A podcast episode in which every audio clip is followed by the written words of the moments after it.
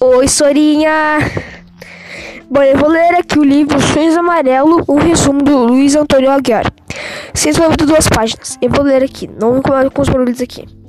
Bom, a família Hall era muito simples passou a conviver com o pintor salvava muito a vida solitária.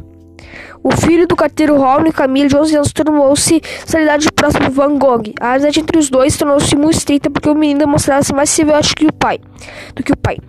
Ao ver o mestre pintando, acompanhava, acompanhava suas ideias de expressão, inclusive estimando opiniões desde que o pintor se assimilava.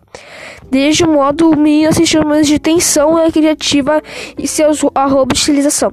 Camille e sua família acompanham também esse equilíbrio específico no principal vida pelo pintor que levou sua, sua morte. Mantiveram-se durante todo o tempo firmes e do respeito na lançação e na atmosfera que tipo pelo grande nosso amigo. Eu admiro a, a amizade deles. Quer dizer, eu admiro muito o coisa mais legal mesmo assim, dessa história sobre a amizade entre eles.